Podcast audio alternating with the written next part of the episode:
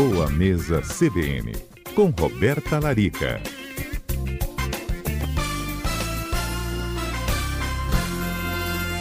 Doutora Roberta Larica, conosco no cotidiano. Bem-vinda, Roberta. Boa tarde. Boa tarde, Fábio. Boa tarde a todos os ouvintes, a todos da CBN. Bom, estamos de volta com um assunto pedido pelos ouvintes. Justamente, eles que nos acompanham e nos motivam aqui a falar um pouco mais sobre colesterol. Foi a nossa ouvinte Mariane, né, questionou se a gente podia falar sobre alimentos que ajudam a controlar o colesterol. E aí, missão dada, missão para Roberta aqui nesse Boa Mesa CBN. Tem como Isso controlar aí, colesterol com alimentação, Roberta? Pois é, semana passada a gente falou sobre a glicose, né? Como Sim. que a gente consegue controlar a glicemia e a pró os próprios níveis de glicose no sangue de insulina através da alimentação, né? E hoje vamos falar então, a pedido da Mariane, sobre o colesterol. Bom, para começar esse assunto, Fábio, a pergunta que eu faço a todos os ouvintes: será que colesterol faz mal? Será que ele serve para algo no nosso corpo? Hum. Pois é, Fábio. O que, que você sempre ouviu a sua vida toda sobre colesterol, Fábio? Minha Conta vida toda mim. é que faz mal. Faz mal, faz muito mal, cuidado com o colesterol que ele faz mal. Aí quando você faz o exame de sangue, tem dois conjuntos de letrinha lá que acabam nos confundindo, né? No confundindo. Exatamente, o LDL e HDL. Fábio. Existe o LDL, o HDL, existem as frações do colesterol. Ah, Porque frações. o colesterol, ele é muito importante no nosso corpo, Fábio, para a produção de hormônios. É ele que é o ponto de partida da produção de todos os nossos hormônios. Hormônios femininos, hormônios masculinos, hormônios tireoidianos, hormônio do estresse. Então, toda a nossa saúde endócrina depende do colesterol. Então, primeiro de tudo, ele tem uma função no nosso corpo. O que acontece é que existem moléculas de colesterol, que seria chamadas de colesterol ruim, que são essas moléculas do LDL, que a gente vê no nosso exame de sangue, e que quando oxidado, esse LDL ele gruda na parede da artéria e começa a formar as famosas placas, que é chamada também de aterosclerose né, que aí pode com, começar, né, a, a, a, comprimir ali aquelas artérias, o fluxo de sangue já não vai ficar legal, e aí pode levar realmente a um infarto, a uma doença cardiovascular, que é o, o tal do vilão do colesterol.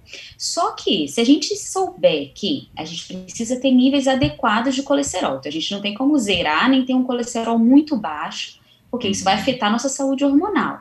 Mas a gente também não pode ter um nível de colesterol ruim muito alto no sangue. Ponto. E aí, o segundo ponto seria o seguinte: a gente tem um colesterol bom, a gente tem o HDL, que é como se fossem as vassourinhas, que ah. também é chamado de colesterol, mas é uma partícula que vai limpa essas artérias e não deixa esse colesterol oxidado, esse LDL oxidado, se grudar na parede, que é chamado bom colesterol, que a gente adquire como? Com uma boa alimentação, com atividade física regular, com um peso saudável.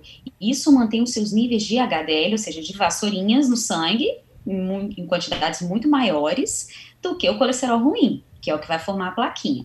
Então, o primeiro ponto é o número lá que a gente vê, colesterol total, não é só a única coisa que significa se você está bem ou está mal de saúde, Fábio. É o que as pessoas às vezes ficam atentas. Nossa, meu colesterol passou de 200.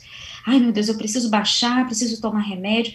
Peraí, precisa avaliar com o cardiologista direitinho as suas artérias, fazer os seus exames bonitinhos e buscar o nutricionista para que você tenha níveis adequados do colesterol bom e níveis mais baixos do colesterol ruim. E isso a gente, a gente consegue com? Com estilo de vida, Fábio. Então aí vem, o que, que aumentaria o nosso colesterol? Vamos lá, não é o ovo, tá? Não é o ovo, tá, gente? Ovo foi absolvido. Eu até coloquei aqui para não esquecer de falar para vocês sobre o ovo. A coitada da gema do ovo, que foi crucificada por anos e anos, Sim. né? Não, a gema contém colina, fosfatidilcolina, que é uma substância muito importante para o nosso cérebro. Podemos continuar comendo ovo por dia, dois ovos, quatro ovos, seis ovos. O problema é como você vai fazer esse ovo. Se você fritar o ovo na manteiga, por exemplo, o ovo frito, sim, por conter gordura saturada ali da manteiga, você vai aumentar uhum. seu nível de colesterol. Mas o ovo cozido, você pode comer oito ovos por dia que não vai aumentar o seu colesterol, ok? Boa. Então, isso aí, ponto final. Okay. Mas o que mais aumenta o meu colesterol? hum. principalmente açúcar. Inclusive, a gente teve alguns estudos em, em, revistas renomadas, como a Lancet, há dois, acho que dois ou três anos atrás, falando sobre o consumo de carboidratos simples, aumentando o colesterol. Ou seja, açúcar não aumenta só glicose, aumenta também colesterol.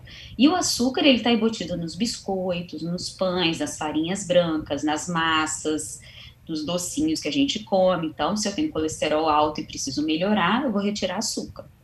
O segundo ponto são as gorduras, que aí realmente a gente já sabe né? Gordura saturada da manteiga, do óleo de coco, é, gordura saturada das frituras, os óleos vegetais, as gorduras trans, da margarina. Isso aumenta colesterol, sim. Agora, hum. lembrando que a manteiga e o óleo de coco, como são gorduras é, naturais, a gente tem um limite para consumir por dia para não ter o um aumento de colesterol, que é de uma tá. colher de sopa tá? Mas lembrando que gordura saturada também está presente na carne vermelha, sabe, Fábio? Essa, essa turminha que adora um churrasco, a picanha, hum, sabe? A gordurinha da picanha, sim. aquela pelezinha do frango, ali tem gordura saturada e isso aí vai sim aumentar o seu colesterol também, tá bom? e aí, Fábio, assim, para fechar, a gente abrir isso para as perguntas, sim. quais seriam os alimentos bons para reduzir o colesterol? Principalmente os que contêm gorduras boas. Aí vem a história das gorduras.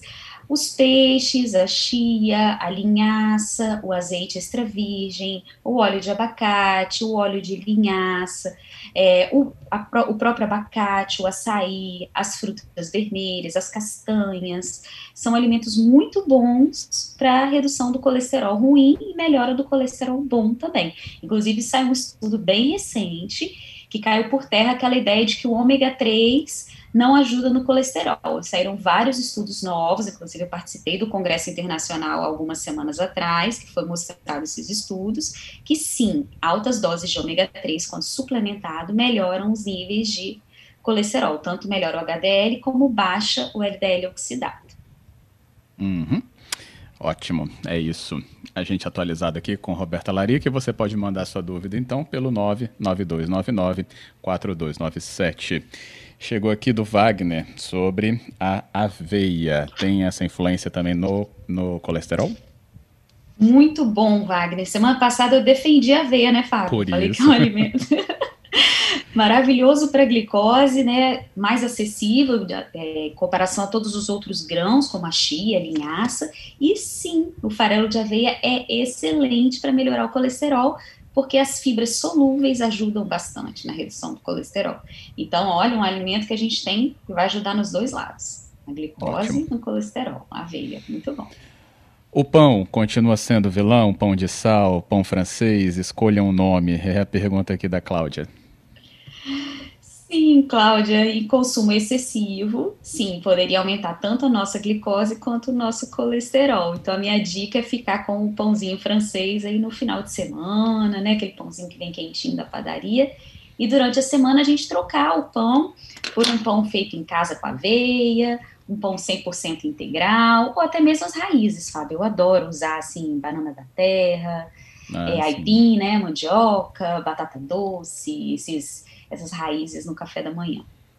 É, eu me lembrei agora que me ensinaram recentemente, é, você falou sobre aquecimento rápido de alimentos, né, no micro-ondas. Uhum. Mas aí você pode trazer sua leitura sobre a banana, né, é, não cozida, mas deixada né, ela só no micro-ondas, cinco minutos, e ela cozinha ali, né, por causa da temperatura e a própria água dela, e fica muito boa. Uhum. O que, que você acha? Fica muito bom.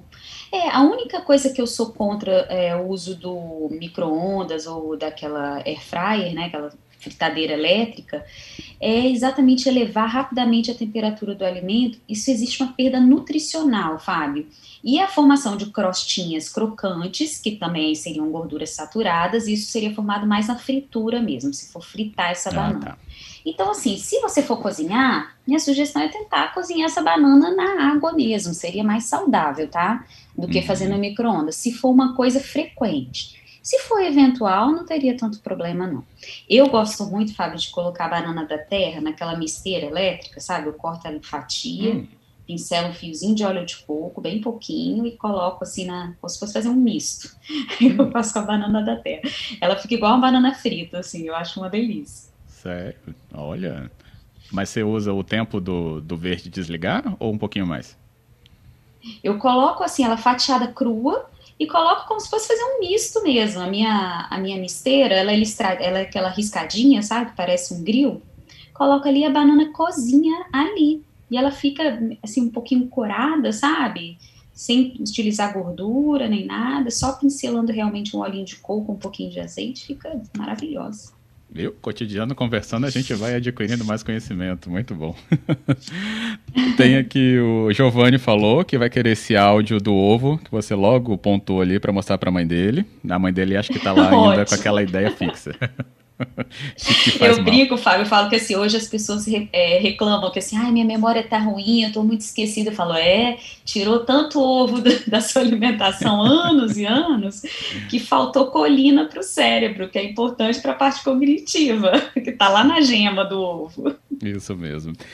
É, tem aqui um, uma leitura importante da, da nossa ouvinte, a Cláudia, de novo. Ela falou sobre, é, gente, colesterol não tem cara mesmo. Então, tem gente que é magra, né? Tem o um biotipo magro, mas tem que ficar atento com isso também. Muito cuidado. Ela alertou isso. Bem lembrado aqui mesmo, né, Roberta? É, e uma coisa importante, Fábio, é que assim, para que o colesterol ruim ele grude na artéria e forme essa placa, né, de ateroma, é, precisa haver um processo inflamatório. Então, assim, precisa realmente de hábitos ruins de vida, sedentarismo, excesso de peso, um processo de inflamação acontecendo nesse organismo. Se você é magro, saudável, se alimenta bem, faz atividade física e tem um colesterol um pouco mais alto familiar, é diferente a conduta é completamente diferente de uma pessoa que tem um colesterol alto alimentar hum. e por hum. maus hábitos né, de vida. Uhum. É, tem isso mesmo, muito importante. Deoci também está aqui atenta com a gente sobre grãos aquecidos mesmo sem gordura se perde valor nutricional. Ela não explicou quais são os grãos, mas quanto mais próximo do natural, né, Roberto, o preparo melhor. É, alguns grãos, né, como feijão, grão de bico, a gente precisa deixar de molho para germinar, né, para tirar os fatores antinutricionais. Isso melhora até o processo de digestão, gera menos gases. Ah, okay. Inclusive, Fábio, a gente pode até falar sobre isso, acho que no, na próxima semana, se vocês acharem interessante, sobre a importância de deixar esses grãos de molho antes de consumi-los. Vamos então. Feijão, a lentilha, o grão de bico, eu acho que é um, é um tema bem interessante para a gente conversar aqui com os ouvintes. Já está combinado, porque realmente é, sempre tive essa curiosidade de entender mais mesmo sobre isso aí. Então tá feito. Semana que vem a gente já tem assunto e voltamos com a sua ajuda nesses temas, Roberta. Obrigado, hein? Combinado, Fábio. Ó, dizer para os ouvintes que eu deixei um vídeo super bacana sobre alimentação e Covid-19, as dicas do que comer, caso tenha alguém que está em casa, doentinho, se recuperando. Olha, eu dei praticamente uma consulta lá no Instagram, hein, gente? Não deixe de conferir no doutora Roberta Larica o vídeo lá sobre o que comer, tanto para se recuperar do Covid, como para prevenir mesmo complicações. Ótimo, está aberto esse conteúdo e será também motivo aqui de muitas análises nossas. Obrigado, Roberto. Até a próxima. Até a próxima, Fábio.